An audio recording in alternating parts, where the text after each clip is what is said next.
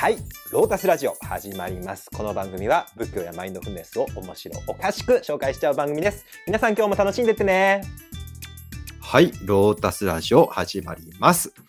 案内役は、えー僧侶で仏教研究者、仏教 DJ こと正門と、はい、ヨガティーチャーのリタです。よろしくお願いします。はい、リタさんよろしくお願いいたします。はーい、お願いします。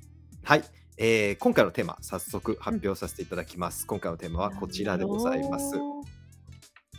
おー、来たー。一辺承認でございます。一辺承認。はい、一辺承認聞いたことありますか？聞いたことはありますが、はいちょっ、と全然詳しく知らないです。詳しく知らないんですか？大変申し訳ございません。はい。あの、偉いお坊さん、すごいお坊さん。えーやばいお坊さんが書いてあるけどね。やばいお坊さん。はい。やばいの？あの、仏教2500年の歴史にはたくさん、あの、はいインドにも中国にも日本にもたくさん、うんえーお坊さん、高僧と言われる方いらっしゃいますけど、うん何を隠そう、私が一番好きなのがこの一辺承認です。あ、そうなんですか？はい。あへえ。の実は私、浄土宗の人間なんで、浄土宗の宗祖さんというのは法然上人でございます。はい。うん。だから本来であれば法然上人が一番好きとこう、こうん。答えなきゃいけないんですけどもほ僕のナンバーワンはやっぱりねやっぱうん。いろいろ勉強しててもやっぱりね一辺上人なんです、うえー、もうねなんでだろう？そこが知りたいわ。うん。とにかくかっこいい、かっこいいんだ。はい。もう副題でうん。捨。てて捨てて捨て果てた。果てた。何？めっちゃ捨てとるやん。マジでね。捨て果てとるやん。捨て果てたって。ロックなんですよ一辺上人って。ロックなんだ。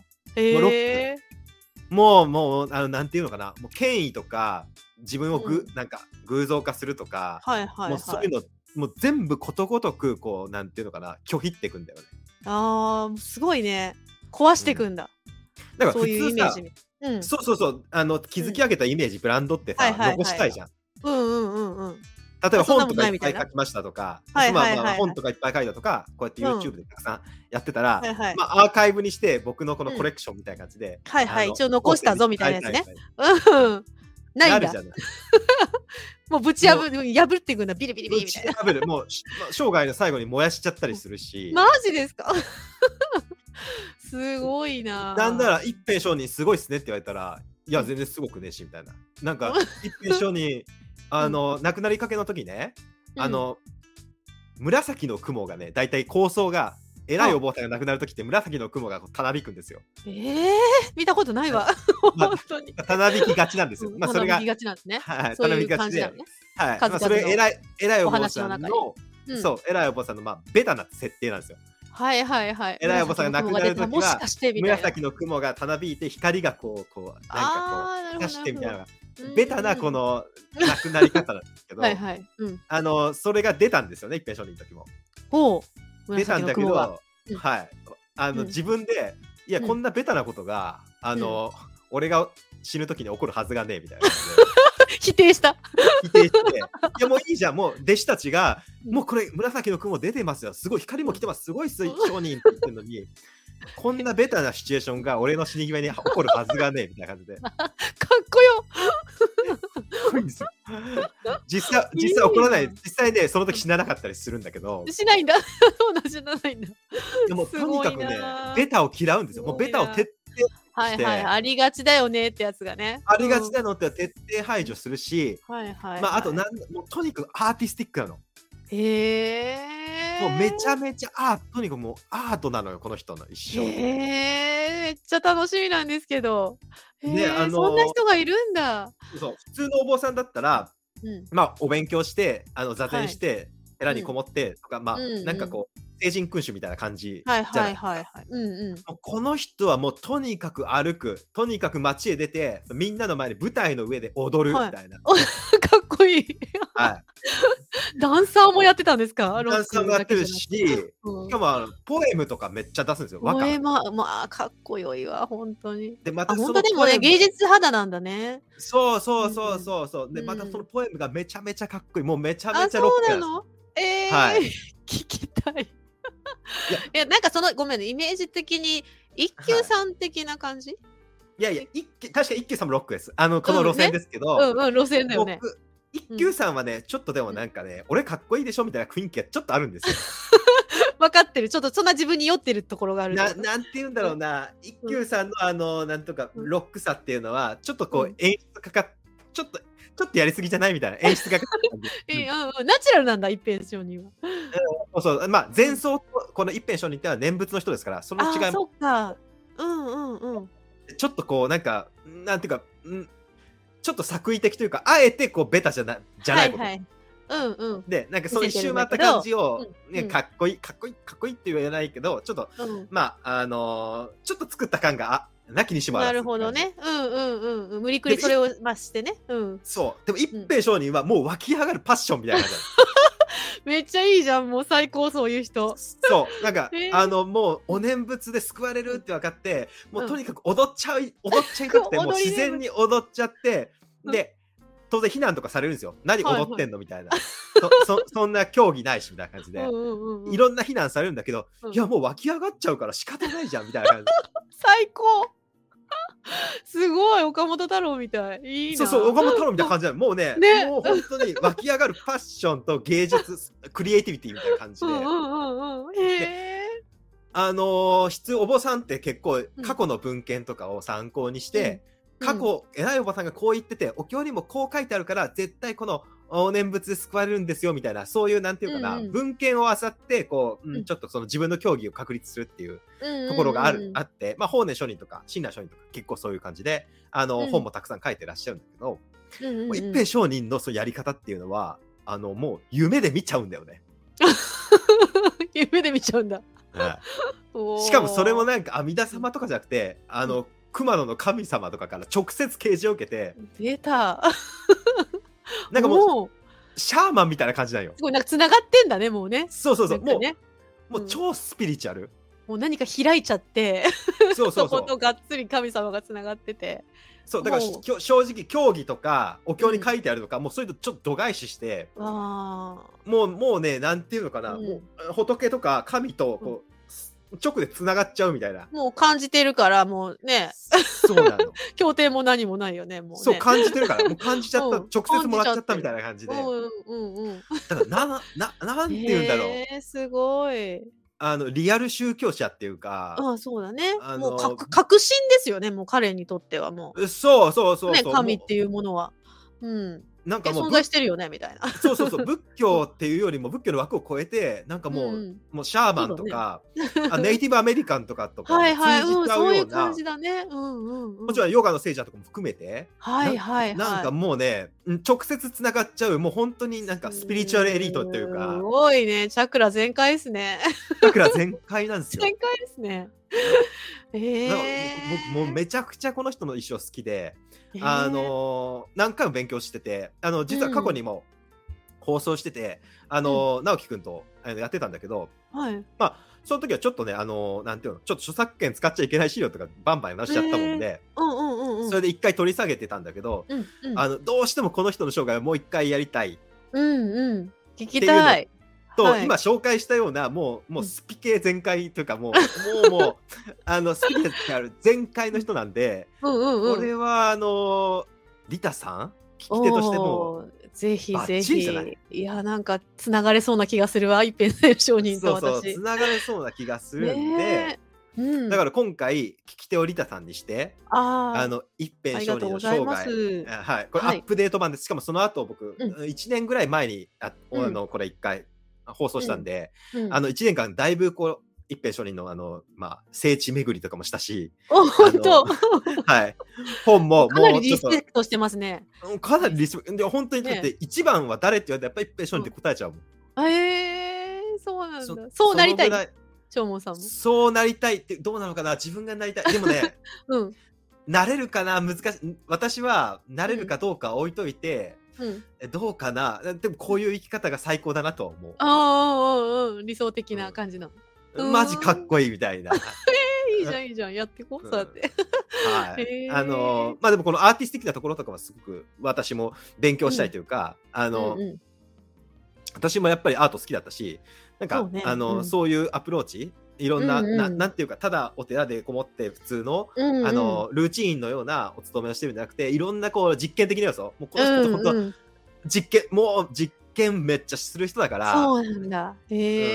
いうパッションって大事にしていきたいと思ってだ。からどんどん挑戦していくってことですよね、実験するってことは。はい、はい、はい。うんエラーもいっぱいあるけど、トライもいっぱいするっていうことでしょうね。はそうそうそうそうそう。うんだからうんその生き方は僕はすごく参考にしてというか、へーあの自分の活動のあの、うんうん。糧にしていきたいなと思ってるので、まあまあとにかくこのかはい。っこよさ、ロックさっていうのをね、あのぜひ皆さんには味わっていただきたいと思いますので。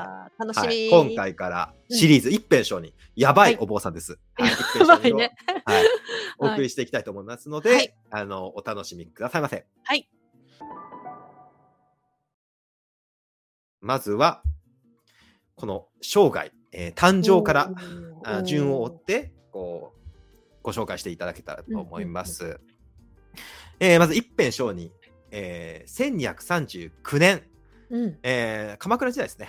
鎌倉時代の、まあ、あの終わりぐらいに生まれてらっしゃい鎌ます。倉時代ね。はい。で松山なんだ。うんえーはい、出身は松山、えーはい四国ですね。はい。うーん愛媛で生まれるということです。で、えー、もともと一辺っていう、一辺っていうのは法名なんで、お坊さんの名前なんで、えもともとは、えー川野さんって言ってたんですよね。へえ。河野さんとも読むんですけど、まあどちらでもいいんですけど、うんうん。この、えー川野道弘さんってのはお父さうん。ん。で、えーこの川野家っていうのは、えー古代から続く名門の家系です。へえ。川の通信って書いてある。川野ね、えー、道信あ、っていうね、そういうこと、道の部か。川の通信っていうなんか会社なのかと思っちゃった。あでも、今でも 河野太郎っていらっしゃいますよね。河野太郎大臣ってますよ、うん、はい。あの人はこの河野家の人ですね。ええすごい、本当ええこれ古代のなんていうの？ああ、なんていうんだったっけあれ。あの、国の宮津子みたいなのあるじゃん。うんうんうんうんうん。あ、の、愛媛はなんて言ったっけ？愛媛って伊予の国の宮津子みたいな。いいよかな？うん。はい。あの、うんあのレベルのむか昔から続いてる家系で。はいはいはいはい。名家ですね。はい、うんまだ奈良時代とか突入する前からの、うんうんうん。へえ。名家で。うんうん。しかもす水軍です。水軍。へえ。はあ、まあ、まあ海、海のそばだからね。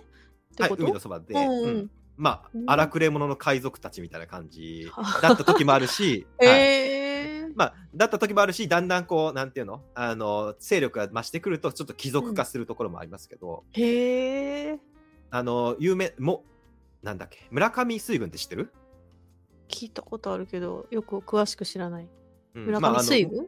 はい、うん。もも村上水軍の娘とかすごく小説にもなっ映画にもなっはいはいはい。うんうん。アニメにもなったしすごい有名なんだけど、まああの村上水軍って毛利家毛利家ってのは広島の毛利さんとの、まあ、水軍を担って戦国時代にもうめちゃくちゃ活躍した、あのうんそういう家があるんだけど、まあそこと双璧をなすと言われてるうん川の水軍の出なんですよね。うんうんうんうん。うん、だからまあめちゃくちゃ、めちゃくちゃ名門のお坊ちゃんなんだけど、まあうん名門であり、まあ、うんまあ荒くれ武士のあのすごい武士のね。家の、あの、うんまあ、御曹司、まあ、おぼ、御曹司じゃないな。まあ、うんお坊ちゃまでもあり、その名門の出の、あの、ひ出身という感じです。それがなんでまたって感じですよね。はい。いで、なんでまたなんですけど、うんまあ、時代背景を説明していきたいと思うんですけど、まあ、ここにちょっと書いてあるんですけど、うんえーうん上上級の乱っていうのが起こっちゃうんですよね。ありましたね。あ、さすがうんうん日本史、あの、はいちょっと強い板さんですね。いや、そんなことないですけど。日本、うん日本文学専攻だもんね。あ、そうです、そうです。はい。えー鎌倉時代ですね。えー鎌倉時代の、えーこの源頼朝が作ったんだけど、えーうん。頼朝さん亡き後、この上級の乱といって、えー後鳥羽上皇、京都の、うん。えー上皇様が、うん。あの幕府に対してこう反乱を起こしたんですよね。ほで、うん。全国が、えー幕府型、関東の鎌倉の幕府型、う。とうん。えー京都の上皇型、こう2つに分かれてこう、まあうん昔の関ヶ原みたいな感じですね。あのはいはい。日本を二分する戦いがありました。うん。その時に残念ながらこっちの川野家っていうのは、えー負ける側の上皇さんの方についちゃったんですよね。だかああ、そうか。うんうんうん。らそれまで鎌倉幕府の中でかなり、あの、うんなんていうか、うん、重んじられてた。有力者だったんですかね。はい。うんあの、ほうん北条、北条氏とも縁石になるぐらいの、はいはいあの、すごい名門というか、まあ、名門であり、あの、まあ、有力者であったんだけど、こここで、まあ、選択を誤ったというか、まあ、ねえ、あのこういう風だもんね、昔はね。どっちにつくかでね。うん。まあ一般的にね、このうん西の方は京都に寄ってるんで、うんあの京都型についちゃうってことが多かったみたいですうね。ん。あ、そういうことね。ネット情報とかもないんで、まあうん近い方につくっていうのはね。よくあったみたいで、えーこれで負けちゃって、えーうんこの実家の、えおー、河野家、川野家っていうのが没落んですよ。没落ですか。はい。あらあでら。うん。この没落した、こっからちょっと出家コースっていうのが出てくる？あら。うんうんうんうん。ねで合わせて、うんこの時に、えーっと、おじさんとか、えーおじさんの方は、幕府型についてたんですよ。うん。つまり敵型に、こう敵味方に実は一族で分かれてた。うん。本家の方は、えー上皇型、京都の方についてたけど、一部おじさんとかは幕府、鎌倉の方についてて、こううん自分自身の一族が敵味方に分かれて争うっていう、そういう、なんていうか殺伐とした光景を目にしてる、うんうんうんそそんな時代背景だったんですよね。へえ。はい。はい、じゃあ幼少時代から出家までをうんご紹介したいと思います。はいえーお父さん、道弘さんっていらっしゃいました。うんうんえーうんうんが、えー出家し、出家してたんです。出家しちゃったんですよ。あ、その没落した後に。あのね、没落する前にね、出家してみたよね。あ、そうなんですか。もうやばいなって思って。うん、というよりも、多分本家の長男じゃなかったんだろうね。ああ、そうかそうかそうかそうか。んじ次男とかうん三男とか。うんうんうん。で、あのー家を継ぐ人じゃなかったらしくあて、そうかそうか。たまたま出家してたら、へーうん。たまたまさっきの大きい戦があったんですけど、うんはいはうんだからそれに出家してたから巻き込まれなかったんですよ。ああ、確かに。なるほど。逃れられたわけですね。はい、うんそうなんです。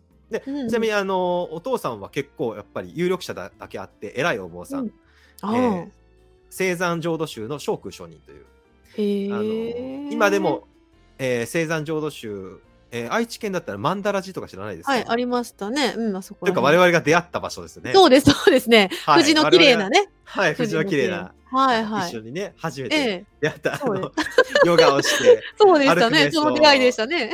はい、あそこ青山浄土宗ですけど、ああ、はい。あれの、うんなんていうか、ああの浄土宗、青山浄土宗を作ったのがその聖空上人。へえ、そうなんだ。だから今にも残る、えーの宗派を一個作ってる、まあ偉いおえー、坊さんです、ごくないですか？へえあのー法然上人の直弟子ですね。へえ。その人に、この、うんえー一辺上人のお父さんは、あのうん出家して、あのーうん指示というか教えてもらってたんですよ。へえ。だから、もう父が出家してたんで、まあちょっとこの仏教に馴染みがある。ハードルは低いですよね。はい。うんそういう家庭に、あのー生まれ育ってるんですよね。えー、へえ。で、まあ出家してたら、一辺上人は できないですから、そうじゃ、そうですよね。はいなんでだろうはいって今思った。あのうん 一応お父さんはあの、うん出家してて戦乱に巻き込まれなくてでも一族没落して男の人がみんな死んじゃったんで、うんあのあ帰ってこいと言われて、なるほど。はい、で一回お坊さんを辞めて、うん。えー武士に戻ってあら。で家族を持つんですよ。なるほど。河野家を絶やしてはいけないみたいなね。そうそうそうそうそう、うそういうことです。うんでだからうんあの悲惨な戦争から18年後ですね、えー一辺上人はこの道弘さんというお父さんの次男として誕生するわけでございます。え、ちょっと待って、いくつぐらいなんだ？それ。お父さんが？お父さん、うん。結構お年の時に生おまれた。父さんはだいぶいってるでしょうね。ですよね。はい。出家してたっていうのはちっちゃい時にっていう話じゃないもんね。い、や、多分大人になる前出家して、あですよねななぜかというと、このお父さんの修行仲間が後で一辺上人の先生になっていくんで、おー。おー。だから、あのだいぶあの大人になるまで勉強さされてたんでしょうね。へえ。うん。はい。そして、えー幼名少女丸と言いまして、えー一辺上人は、えー生まれます。はい。えーただ10歳の時に、あーこれお坊さん、うん。偉いお坊さんあるあるなんですけど、なんかそういうパターン多いですね。はい、あの、はい。おお母さんが亡くなってしまう。10歳にして。これは蓮如上人の時もありましたしね。あうん。の浄土真宗を日本一の教団に育て上げた蓮如上人いらっしゃいますけど、はい、このはい。方も10歳で母を亡くし、うんああの人もうん。10歳で母が出奔しちゃったのかな、いなくなっちゃったんだよね。はい。まあ、本当に大きな喪失体験、喪失体験をしたっていうかうね。ん、うん。法然上人も幼少期にお父さんがあの、なんていうか、殺されるっていう事件があったえり。えはい、うわこの辺の時代の人、鎌倉室町とかって殺伐とした時代だったんで、ー。うん。結構その身内のショックがあって、うん。まあ、これで出家するっていう世の無常悟り出家するっていうのは結構あるパターンです。一平上人も同じようにこのうん。10歳の時に母を亡くした、そしてあのお父さんは昔出家しててあの仏教というのがいいもんだよってことが分かってたので、まあ、父も勧めもあって、えー伊予、えー松松山というか愛媛県の、えー行寺というところで出家いたします。へえなんか私のイメージだと四国だとさやっぱり空海さんのさ88箇所のイメージがあるから、うん。なんか浄土系に出家するっていうのはなんかあるんですかね？これはお父さんの影響でしょうね。うん、お父さんもそういうなんか信仰があったのかな？もともと。縁があったというか。青山浄土宗の宗祖、うん。聖空上人の弟子ですから、ね当然その浄土系もう浄土系もしかもまだ法然上人の、ま、孫弟子レベルですから多分すごいこの浄土感化力めちゃくちゃ感化を受けてたと思うんですね。あうん。もうめちゃくちゃ熱いじ浄土系生阿弥陀仏って教えがうんめちゃくちゃ熱い時期に、えー、と学んでるので、まあ、ーその影響あの、うん一方で真言宗っていうのは昔からもうすでに何ですかね何500年ぐらい経ってますからできてから、この時点で、だからだいぶこのななんていうんですかねあのもう伝統になってるようなはいはいはいはい。うんうん。まあやっぱりこの一辺書にあのアーティストですから、そうですね。はい、新しいものにというか、何か。熱い熱いシーンに飛び込んでいく人ですから、熱いとこに行きたいね。熱いシーンに飛び込んでいく人ですか。ら。はいまあ、お父さんの影響もあるし、まあ、当時の時代背景っていうのもあって、うん。あのーまあ、四国であっても浄土系のところで出家したっていうところですね。はい。うーん。はいそして13歳の時、ほい。えー禅入というお坊さんに連れられて、えー九州へ修行の旅に出かけます。うん。だいぶ若いですね。もう少年。13時代歳ね。ううん。あのーこういう一辺上人聖り絵っていう有名な、うんえーうん文献があって、このうん絵がね、いっぱい載ってるんですけど、これこれ作権厳しいんで見せれないんですよ。うん、あ、そうだね。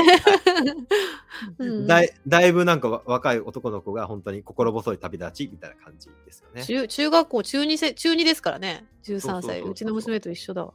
そうですよ。ん娘さんがリタさんを亡くして出家するためにうん九州に旅立つんです、ね。これは泣けますね、本当に。はい、うんそういう本当に、えーなんていうかこ心細い旅立ちだったなと思いますでもね。いろいろ考えられる年齢ですもんね。なんなんだろうね、まあそろそろね、そろそろうんその、あの死ってなんだろうとか、うん。生きるってなんだろうみたいなこと？無情まあをね、感じるよね。うん。まあ、特にね、あの身内をなくすっていう事件もあったんで、まあそれはあったんでしょう。うんうん。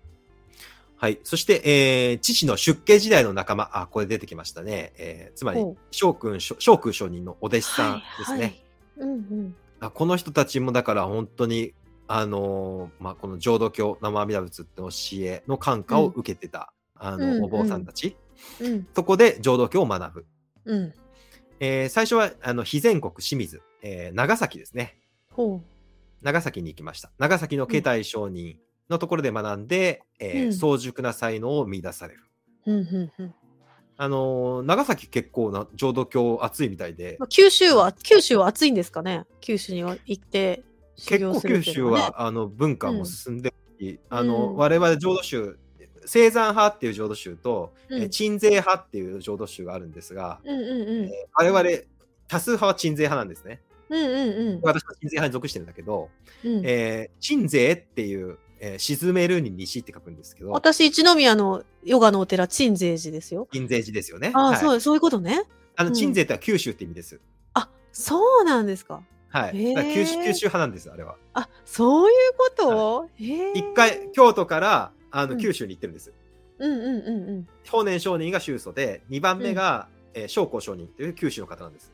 うーんで、その教えが逆にこう、京都とか関東とかに広まってって、えー今多数派になっているので、鎮西派っていうんです。へえ。すごい。だから九州初なんですよね。へえ。で、あの、この時も九州に有有名なお坊さんがいて、その人のもとで学んでたんですが、うんえー長崎の方に行くと、あの、この人、一辺上人、13歳の一辺上人は、めちゃくちゃ才能があるから、うんもう君はもう早く奥義を学んだ方がいいよって、おお素晴らしい。はい、おお。勧められるんですよ。うんうん。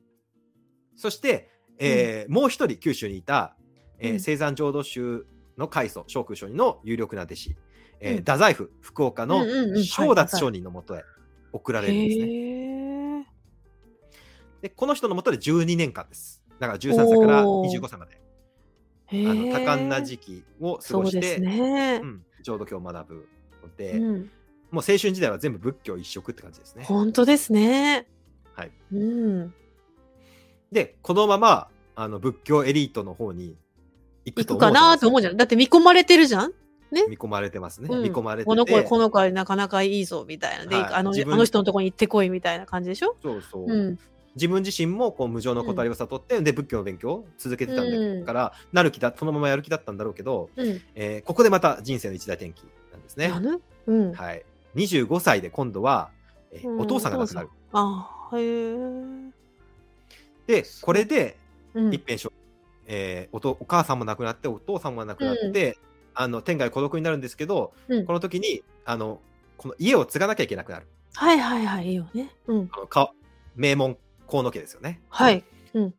ですのでこの時に故郷の伊予に帰国し現属するんですよ。ま、えーお父さんと同じことになっとるやん。そうそうそうそうすごいよねお父さんと同じ人生をたどってるよね。うん、やっぱ家がね、そういう縛る力っていうのはありますよね。うんえ、だけどそれは本人納得済みで？これはどうなんだろうねわかんないよ嫌だーっていね。うのはあったんだろうか。どうなんだろうか。まあでもお父さんもやってたから仕方ないなって感じだったんでしょう。うん。うん。あそれは前例としてお父さんがあったからね。まあ、お父さんが亡くなって家が空くから、うんこう帰ってこいという話ね。そうそうそうそう。帰るまあしかないかこの後みたいな結婚結婚して子供を作ってますんでまあ仕方ないなと思いつつ受け入れてはいたんでしょう。うんうんうんはいうん。ということでねお坊さんを一回辞めます。そして、うんふるさとの、えーはい愛媛県松山市に帰る。はい。で、一辺25歳、故郷で暮らすということで、えー故郷での生活に戻ります。はい。えー先ほど申し上げました通り、ここで、えーうん妻と、えーうん。超一って言うんですけど、超一っていう名前なの、これ多分ね、お坊さんネームだと思う。後ではい妻と、このブッダみたいな感じで、妻とむす、妻と娘も結婚、あの、出家するんで、ああ、そっかそっか。うん。後、の仏教ネームかもしれない。はい、うんうん。超える一と書いて超一なんですけど、えーお奥さんの超一と結婚し、えー娘超二、あー間違いないですね、これね。ネーミネーミングセンスねえなと思いますけどね。一と二。太郎、太郎、二郎みたいな。超一と超二みたいな。すごいっていうのはわかりますけ。奥ど、超だからね。そうそう、すごいのはわかるけど、ね。すごいのわかるけど、一と二かめ。はい。へえ。娘だったんですね。子はい、供さんも娘ですね。。はい、娘が生まれます。ということで、あの、まあ、半分お坊さん、半分俗人みたいな生活を送ってたそうです。ああ、えそうそうなんだね。んそうそう。だから、もう、それは、それはだって13歳から25歳までずっとそうですよね。お坊さん生活もうだから、それしかない知らないぐらいな感じだもんいね。いきいきなり急になんか俗人に戻れって言われても、戻れないよね。習慣というかもう身についたものがあるので、うん。うんうんうん。あのーなんですか？だから一辺少年自身のお言葉で言うと、えーうん時々はこういうお経を開いて、えー言行をすると、修行をする、はいはい。お経を唱える。で、うんえー時々は、えー俗人に交わりてなんで、まあ、うん。普通の人と混じって、うん。えー例えば子供と一緒に遊んコマみたいな、まあ、遊びをしたよみたいな。ことをはいはいはいはい。はい。言ってらっしゃいますので、まあ本当に、あのー仏教のプラクティスを続けつつ、うんまあ、在家活もするということで、えー結構平平穏な日々だったみたいですね。ここれが 8, 8年間続きます、うん、はい。でもこのままいったらこのまま平和な一生を終える。幸せに暮らしましたとさって終わるやつですよね、これだとね。全然。全然ロックじゃないじゃん。ロックじゃない。まだロック感出てきてないですね。はい当然、当然うん一辺商人には、こう、波乱の、波乱万丈のねから来るんですか。はい、人生が待ちわびてます。す。へえ。何が起こるかというと、うん襲撃事件です。ねえ。何もう、襲撃。はい。はあ奥さんと娘と平穏な、うん遊んだりしながら平穏な日々を過ごしてた一辺商人ですが、うん。33歳で、はい。えー親類間のいざこざが元で、はあ。一辺上人が襲撃される事件が発生しました。ええ怖っ。えだから親類が来たっていう話ですよね？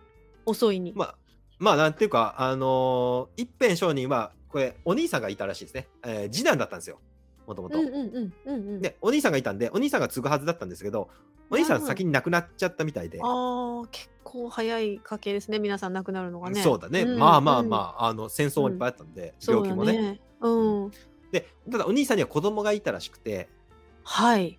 で、その貢献をしていたみたいですね。あ、後見人になってたってことねう。ん、うん。うんうん。で、あのまあ、その子に継がせようと思ってたらと思うんだけど、うんうんうん。あの親族が邪推して、なんうんか一辺上に、うん。この河野家乗っ取ろうとしてないみたいうんな、はいはいはい。もう昔あるあるだね。そういうのね。はい、疑いをね、えーはいはいかけられたみたいです。うん。うわで、あの、うん子供も成長してきたし、もう子供に継がせろよみたいな、一辺邪魔だなってなって、ーうん。で、えーえー親類の人があるうん日、殺害しようとして、怖い怖い。はい、襲撃をしされたんですね。えー。ですごいね。一辺上人はでも武士ですから、えーこれ。これはこのひひじり、あのーなんていうか、うん演技絵という文献に書いてあるんですけど、うんうんえー傷を被りながら、うん。うん敵の太刀を奪い取りて、命は助かったと。かっこいいな。かっこいい もうここら辺ロックから始ま始まりそうなんです。そうなんですうんあやっぱ半分お坊さんなんだけど、半分は武士なんだよね。武士なんだね。武士の遺伝子めちゃくちゃ持ってるんだよ。そうかそうかそうか。だから真剣白すごいな羽これ絵見ると真剣白羽取りですからね。やってんの？ここで？でこんな感じでこんな感じで撮ってますから。はい。かっこいい。すごい。はいでももう本当に殺そうと思ってきてる勢いだから、はい。それ止めるのすごいですよね。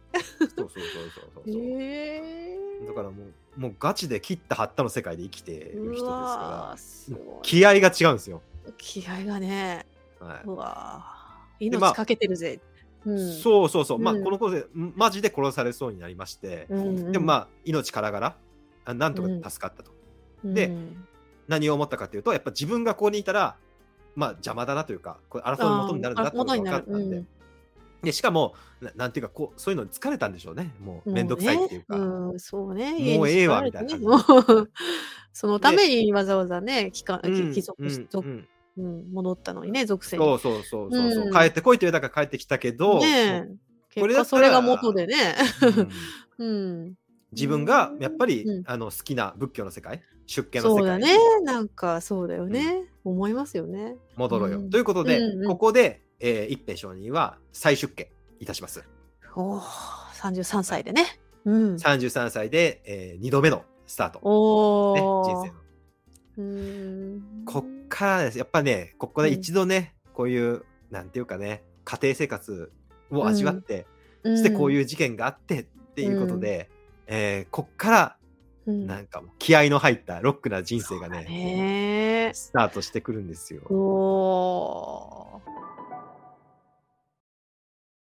再出家した一辺上人ですが、えーこっから放浪の旅に出ます。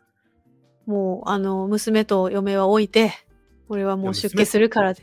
うん。でもね、ここが面白いんだけど、娘と嫁はね、連れてくんだよ。あ、一緒に？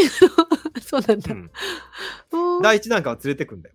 えー、善光寺？にうん。え善光寺も、うん日本全国まず連れてくの。えー、あのー一辺上人は、まあ善光寺にまず向かうんだけど、うん。えー一辺上人ってあんまりお坊さんお坊さんしてないんですよ。うんうん。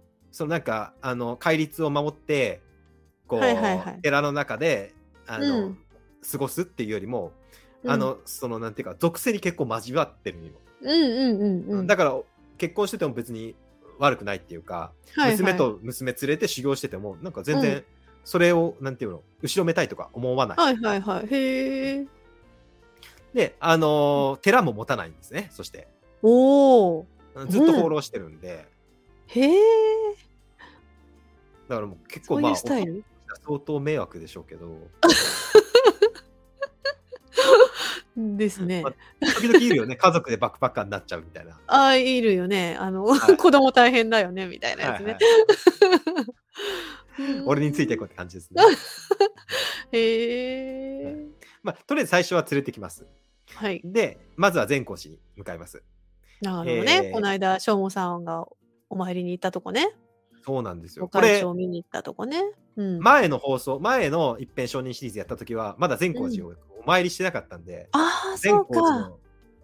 凄さとかが分かんなかったんだけど、うんうんもう。今ならなんで善光寺行ったかっていうのはなんかよく分かります。ああ、へえ、うんもうこの鎌倉時代から善光寺ってもうスピリチュアルスポット、もう超パワースポットだったんだよね。もうあそこに一生に一回は行きたいな、みたいなやつ。てかもうそこがお浄土みたいな。ああ、そういうこと。おうんお、そこにいればもう生身の仏様と会える。へえ。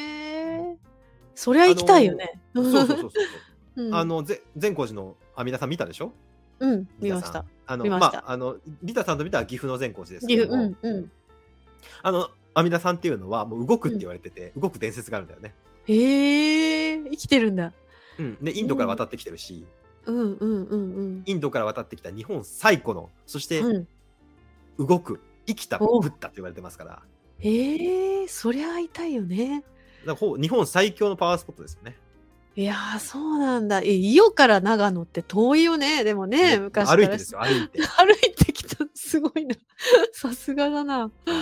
まあでも多くの人がいたんですよね。本当に、うんあの、まあ、お伊勢参りと並ぶぐらいのうん。あのパワースポットで、もう日本全国から、もう宗教者、スピリチュアル系の人が集結してたスポット。へえ。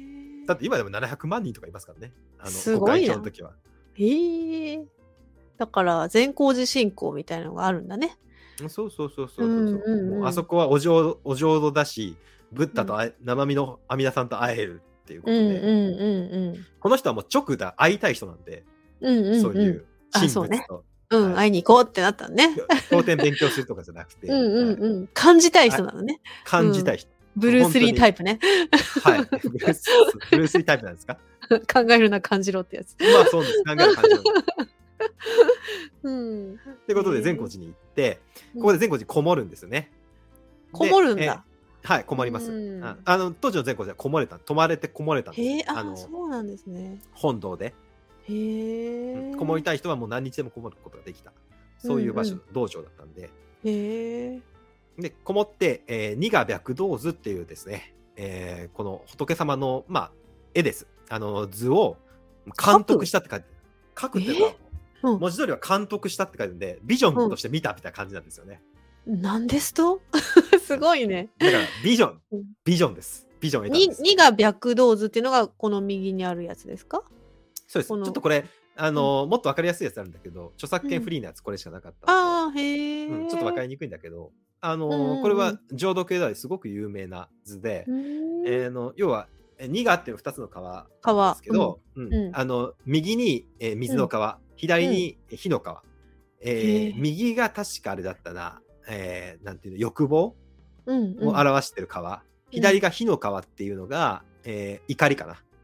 火と怒り。うーん。火と怒りにこう包まれてる、まあうん。我々は火と怒りなんだうん。火とえっ、とまあ愚かさとか、えー欲望とか怒りにこう包まれて生きてるじゃない。うん。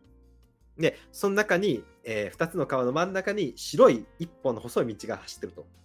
おーそれが白道ってやつね。うん。はい、で、うんうんその先に阿弥陀様がいらっしゃる。ああ、で、ここにいらっしゃるのが阿弥陀様。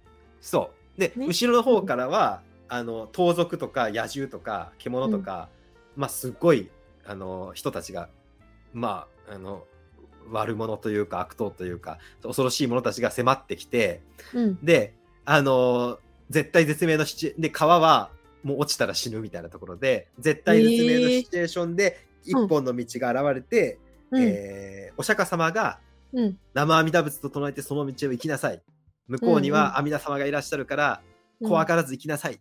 うん。そして阿弥陀。様がこちらに来て迎えてくれる。そういう図なんですよね。へえ、素敵。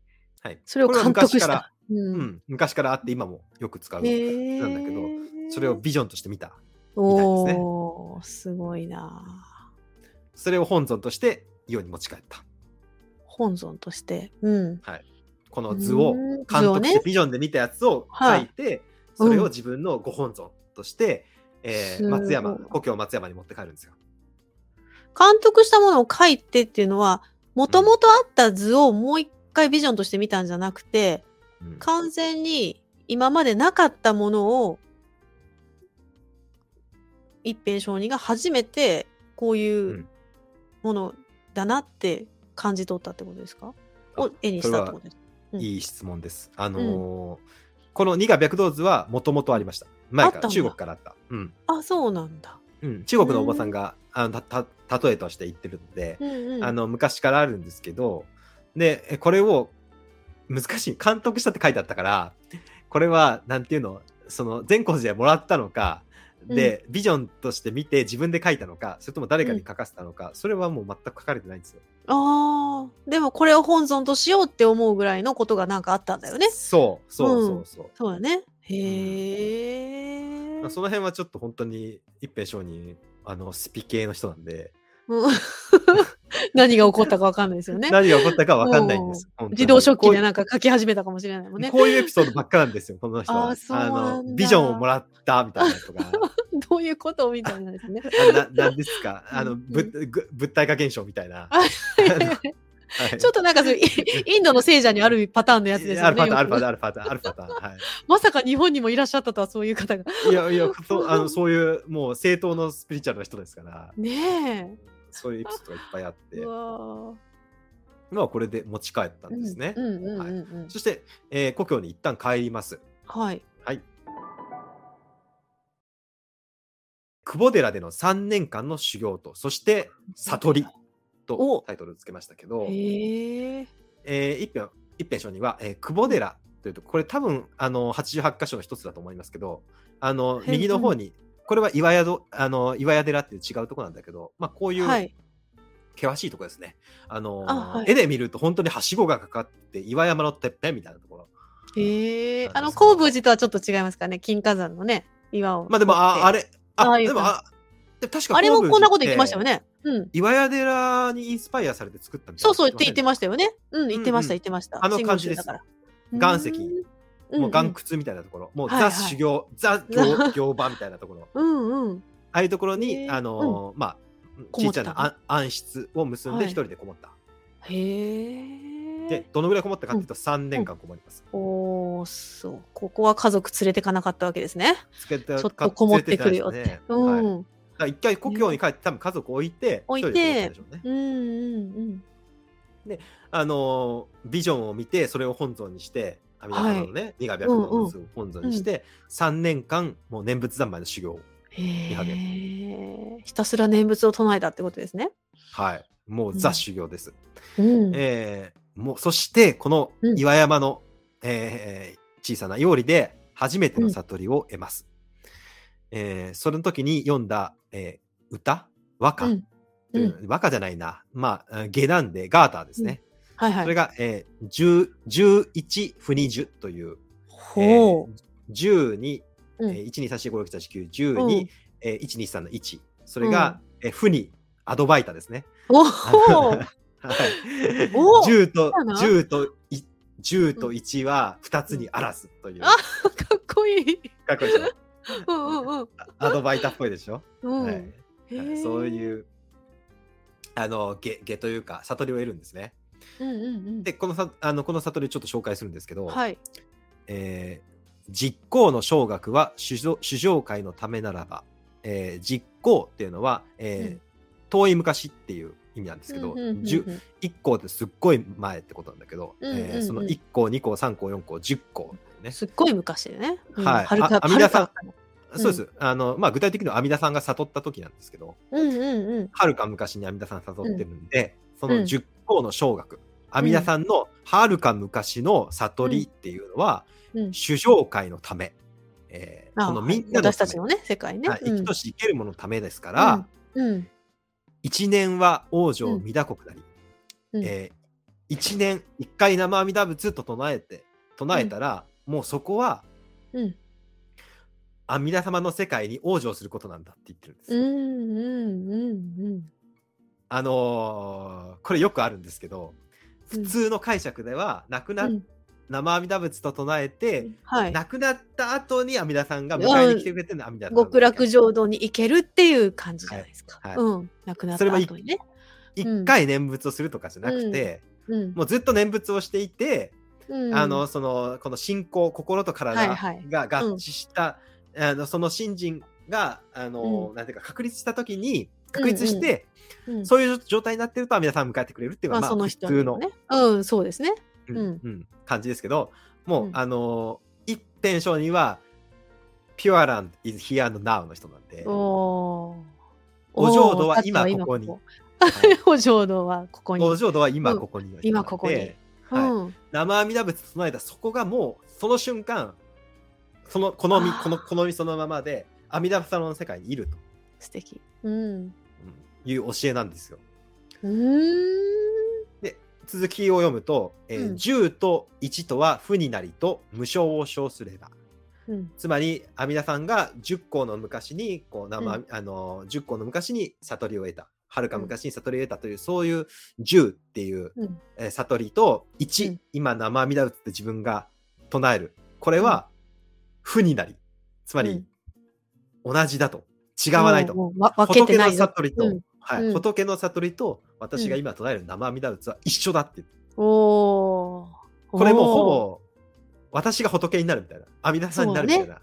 うん。唱えたら時はもうそれはそうなんだみたいな感じ？うんうん。これちなみに浄土系では僕超異端だけれど、異端なのこれ。超異端です。これはここまでいったら超異端だと思います。あのーで、まあ、続きを紹介すると、うん。で、阿弥陀さんの、えー悟りと私の念仏がうん一緒だよっていうことが分かれば、うん。えー国と会と平等にして大円に座す。うんこれは、国っていうのは今生きてる国、うん。この日本国。と、はい。その会会っていうのはうん。阿弥陀様の世界、はいはいは。はいうん。平等同じ、同じで、えーうん。大円もうほとこの今ここで生きてうん。るこの日本のこの世界この松山、これがうん。もう阿弥陀の世界。阿弥陀様と一緒に座ってることになるんだよっていう、おー。素晴らしい。ベータンダマジでベータンダはい、うんマジでそうそうねあのねベータンラーマ、ダもね。ラーうんマクリシュナとめっちゃ近いですね、ああ、う本んうんうんうん。ねえ。へえ。溶け合ったんだね。うんうんもう今ここでこの、うんあなんていうのか自分と宇宙？うんうん。自分と仏が、アートマンとブラフマンがうん。同じであることが、体化してるんだね。はい、分かれば うんう。もうんこの好みそのまま今この瞬間この場所で、うんうんうん。もう宇宙と合一してるみたいな。だね。はいほんとそんな感じですね。合一したんだな。はいおー、すごい。ここれお経読んでたら絶対出てこない解釈なんです。そうなんだ。はい。だから信心みたいなのがやっぱすごい大事だよっていう感じなのか。ちゃんと阿弥陀さんもなんていううんか条件を付していて、うんうん ちゃんとあのこの信心あの一心に生阿弥陀仏と唱えて、えー阿弥陀様の世界に生まれたいとその、うん心と行が確立した時にあちらの世界に行けるんだよと往生する。うんうんうんうんうんうんうん。しかも臨終の時にって言ってるんですよ。阿言ってるのか言ってるのか。臨終の時にあの、うんあお浄土に行けるって言ってるんですよ。ああそうか。そうすると、あの全ては仏なりみたいなのともちょっと違う？だからもうね、うんだどっちかっていうともう浄土教を飛び越えて、もうもうベーダンタです。そうですね。ベータンタですよね。はい。来てますね。このはい、もうこの なん降ていうのかなりてきたんだろうね。そういうのがね。そうなんですよ。この人はもう、もう、もうね、鉄頭鉄尾降りてくる人なんですよ。降りてきてるね。ううんんうん。もう競技とか割とどうでもいい感じの人どうんでなですよ、ね。もいいよね。はいでもその念仏っていうのを通して説明するならばこうなんだよね。うんてか自分の瞑想体験、悟り体験、念仏体験がうん。絶対なんだよ。そうやね。まあそう、そう。まあそうですよね。結局自分がそううんした体験をされてるんだからね。そう。うんだから本に書いてあるとか、えーうん偉いお坊さんがこう解釈してるとか、うん、もうそういううこと全然言わないの、この人。へえあなんかでもヨガの人もそうやっておっしゃってましたよ。どの先生か忘れたけど。あの一番自分の体験こそがはい。先生だみたいなね。うん、いや、もうそれは、なんていうか真理だし、もうそう一番ですよね。もうん、う、な本当にその、確信でしかないですよねそれはね。うん。うん。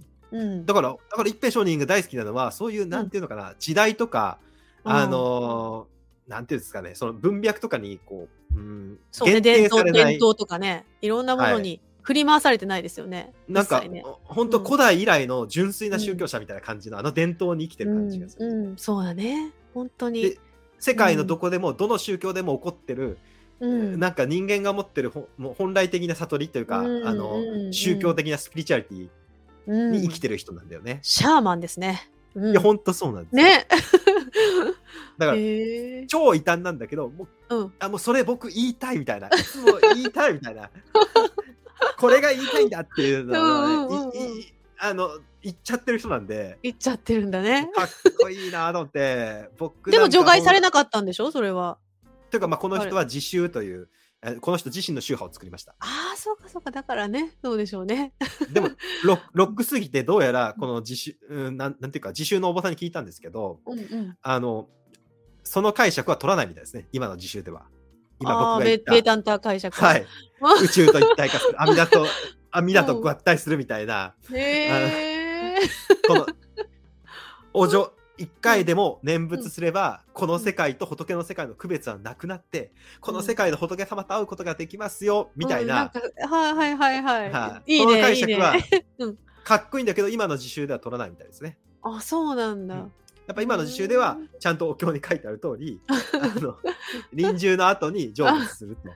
うん、迎えに来てくれるよってことうんだ。解釈取るんで、自分が作った宗派の人ですら多分ちょっと受け止めきれないロックさなんだよね。かっこよ。へえ。でも本当にもう、もう暴走と言ってもいいぐらい、こううん異端中の異端の解釈なんだけうど、んでも僕もこれ、僕もそうだと思うもん、最初。いや、そうだと思いますよ、私も。僕もそうだと思うもん。そうだとう。思う。いや、逆にこうじゃなかったらおかしいと思うもん。そうですよね。ううんん。そう思う。うん唱えたその今なわけだから。うん。これがもう僕の感覚にジャストフィットだもん。なんかジャストフィットする、私も。めちゃくちゃ。うんだから感覚をそのまま言葉にするならばこうなるんでしょうね。もうそうそうそうそうそうそう、もう本当にあのなんていうかやっぱりその競技とかってあるあるんだけど、なんかううそれって絶対本質的なことじゃないと思うし、そうだね。うんだって別れないはずだよねって思いますもんね。別れてないわけだから本当は。うんそうそうそうそう、ね分かれてないのが、うん。あのなんていうか悟りとかそういう世界の話だもんで、そうですよね。うん。そんそんななんかうん死後とかなん,、うん。なんていうんだろうな。そんなカッコつけるかなみたいな。ね 今ここが極楽浄土になるよねっていう本当はね。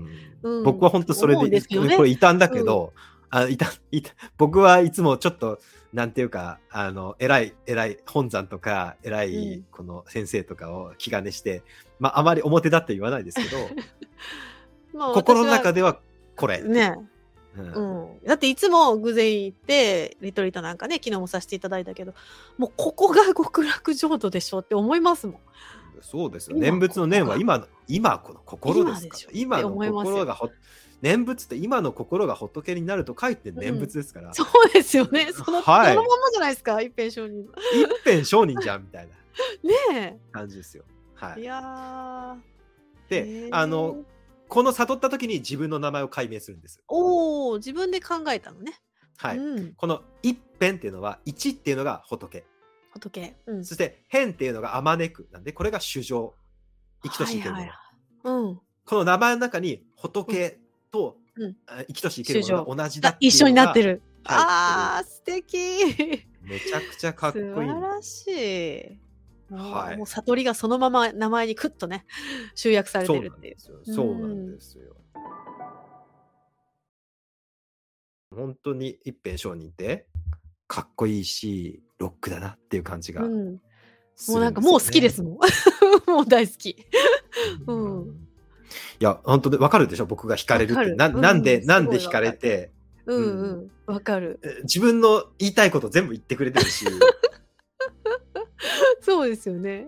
うんなんか学べば学ぶほどね、うんここの人って、えーな、なんていうか、今ネイティブアメリカンのシャーマンとか、はいはい。もう、やっぱり夢で、夢でビジョン見たりとかして、あんまりその文献で、こう、うんなんか仏教の悟りとはとか、あとうん難しい禅の語録とか、そういうお経の研究とか、そういうんじゃないじゃん。もう、普通に降りてくるって。降りてくる。なんかもう知恵にアクセスしてるんですよね。そうなんなんだようん。できちゃうんですよ。やっぱりそれが、あの、多くの、今の現代西洋人、アメリカ人とかうん。を、こう、アトラクトするというか、あそうでしょうね。魅了して、あの、うん。ネイティブアメリカの儀式とか、今でもすごく盛んに行われてるでしょ。うん西洋人も、日本人もわざわざ向こうのなんていうかセレモニーに参加して学ぶ人いらっしゃるし、あの、ね。ヨーガもそう。ヨーガうんうもん、やっぱなんで活力があるかっていうと、あの人たちは結構やっぱビジョンとか自分たちの中でこううん。見て、うん。あの、経験とかの中で見て、なんていうか、うーん、伝統を作っちゃうんだよね。ああ、はいはいはいはい。あの、クリシュナマチャリアとかもそうだけど、うんうんうんヒマラヤでうんあるかわかんない文献みたいのをし、わかんない、あいるかわかんないグルからもらって、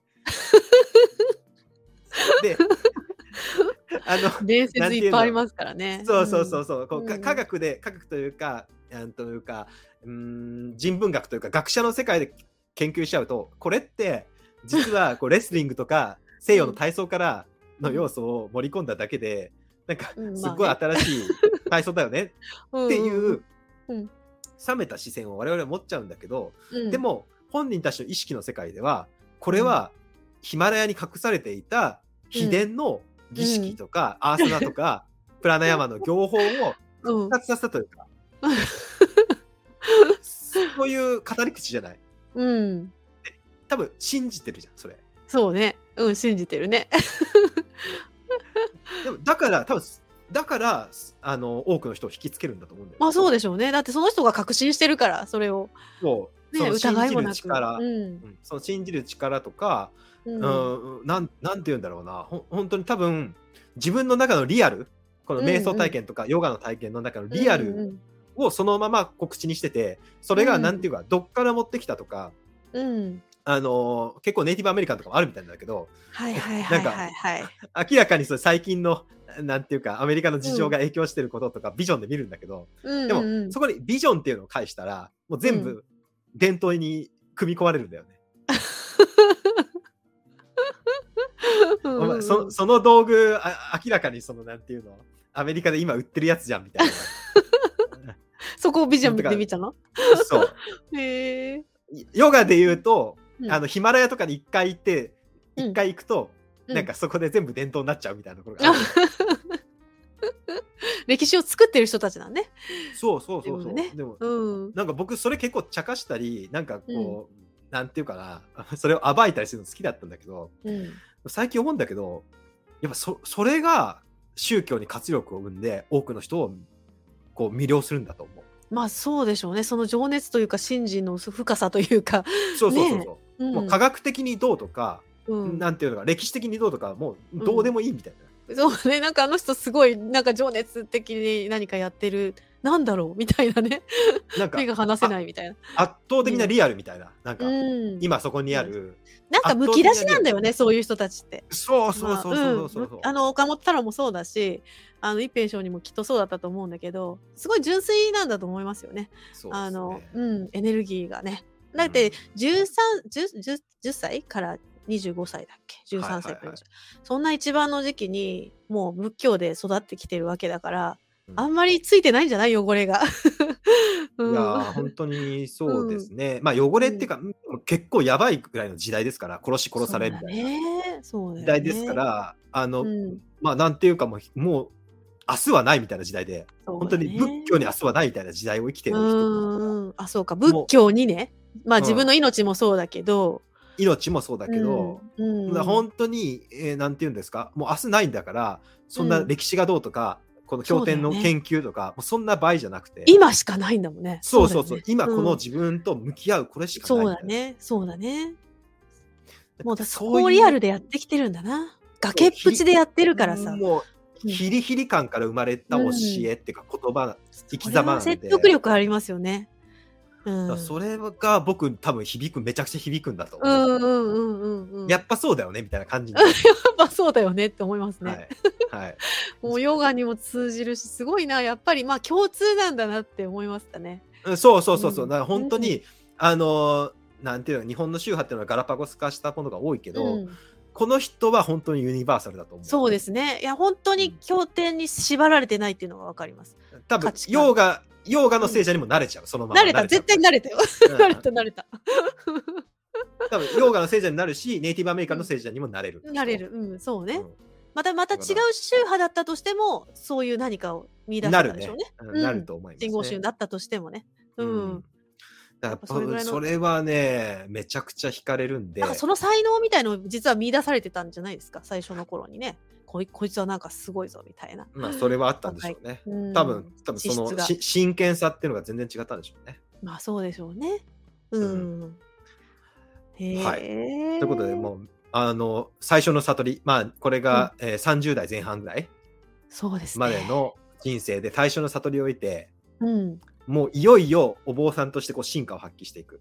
おお、はいこの後は、この悟りをみんなに広めていく。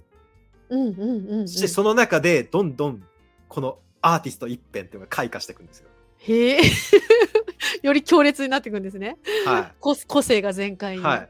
そして、あの、神様からの信託っていうのも、すごい信託受けちゃったり、受け取るの、はいすごいじゃん。めっちゃ楽しみなんです。めちゃくちゃ一平書にもうこの後もですね、うんどんどうんんロ,ロ、ロックエピソード、スピリチュアルエピソード満載なんで、いや、めちゃくちゃ楽しはいみ。もう好き。ねもう好き。